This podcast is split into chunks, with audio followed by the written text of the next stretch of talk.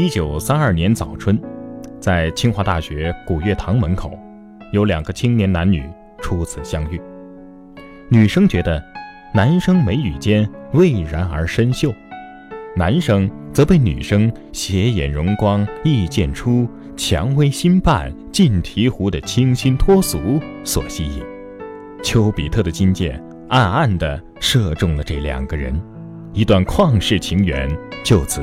徐徐萌发。这两个人是谁呢？就是钱钟书和杨绛。杨绛原名杨继康，出生在无锡一个书香门第，清逸温婉，知书达理。一九二八年，杨绛高中毕业，他心心念念想要报考清华大学外文系，谁料那年清华大学虽然开始招收女生，但是男方却没有名额。无奈之下，杨绛选择了东吴大学。一九三二年初，杨绛本该读大四下，东吴大学却因为学潮而停课。为了顺利的完成学业，杨绛毅然北上清华，借读清华大学。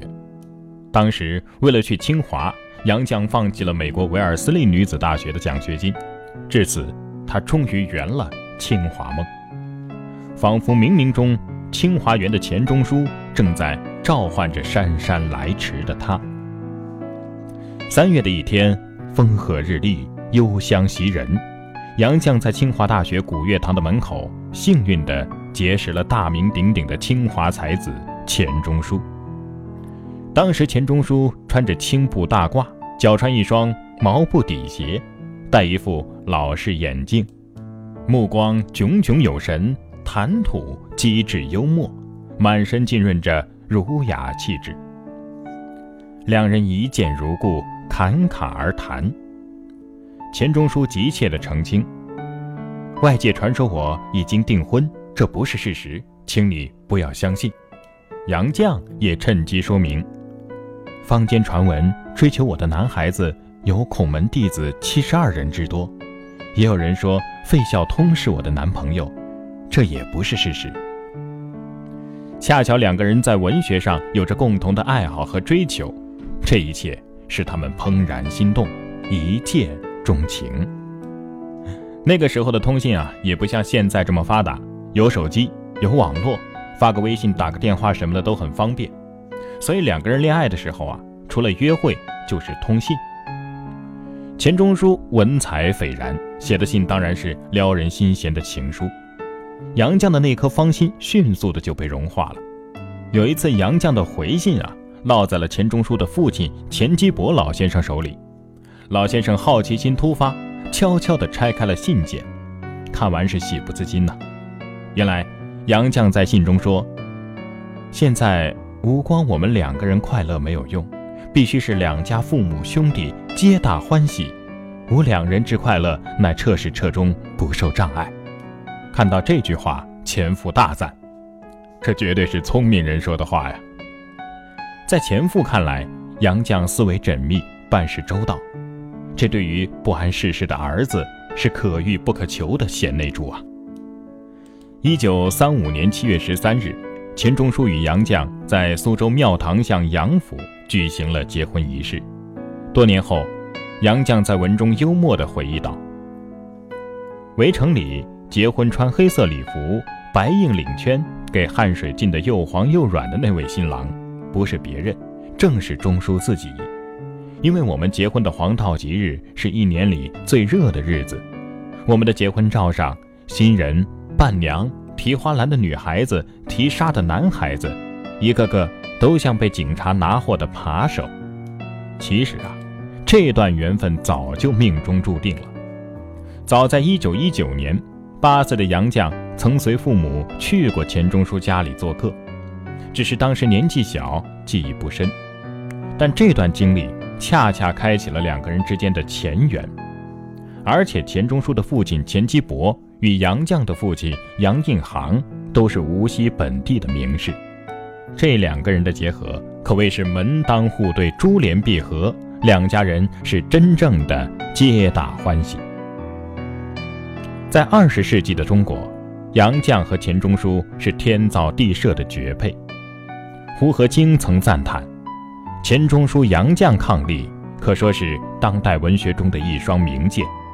钱钟书如英气流动之雄剑，常常出侠自明，语惊天下；杨绛则如清光含藏之雌剑，大智若愚，不显刀刃。在这样一个单纯温馨的学者家庭，两个人过着琴瑟和鸣、鸾凤和鸣的。围城生活。一九三五年，杨绛陪夫君去英国牛津就读。初到牛津，杨绛很不习惯异国的生活，又乡愁迭起。一天早上，杨绛还在睡梦中，钱钟书早已在厨房忙活开了。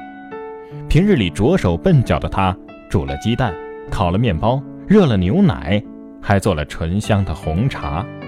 睡眼惺忪的杨绛被钱钟书叫醒，他把一张用餐的小桌支在床上，把美味的早餐放在小桌上，让杨绛坐在床上随意享用。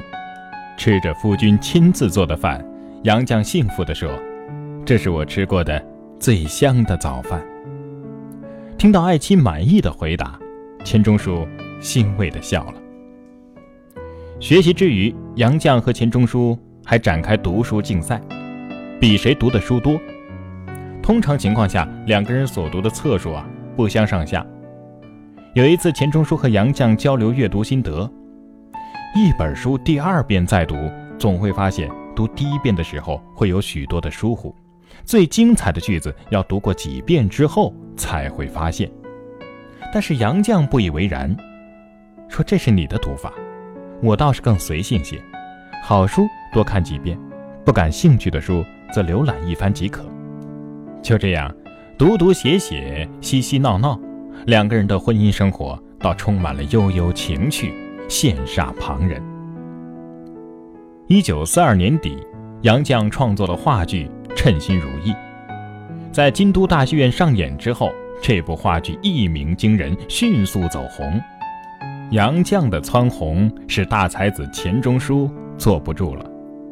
一天，他对杨绛说：“我想写一部长篇小说，你支持吗？”杨绛大为高兴，催他赶紧写。杨绛让他减少授课时间，为了节省开支，他还把家里的女佣给辞退了，自己包揽了所有的家务活，劈柴、生火、做饭，样样都来，经常被烟火熏的是满眼都是泪，也会不小心切破手指。可是杨绛。并未抱怨过，他心甘情愿地坐灶下壁，只盼着钟书的大作早日问世。看着昔日娇生惯养的富家小姐，如今修炼成任劳任怨的贤内助，钱钟书心里虽有惭愧，但更多的是对爱妻的感激与真爱。两年后，《围城》成功问世，钱钟书在《围城序》中说。这本书整整写了两年，在这两年里，忧事伤生，屡想终止。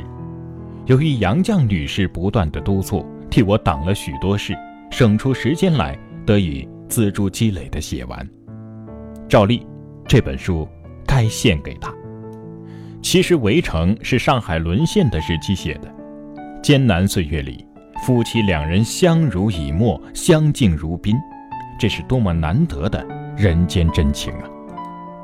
一九四五年的一天，日本人突然上门，杨绛泰然周旋，第一时间藏好了钱先生的手稿。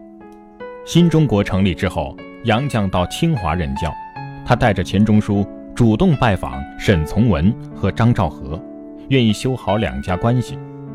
因为钱钟书曾作文讽刺沈从文收集假古董。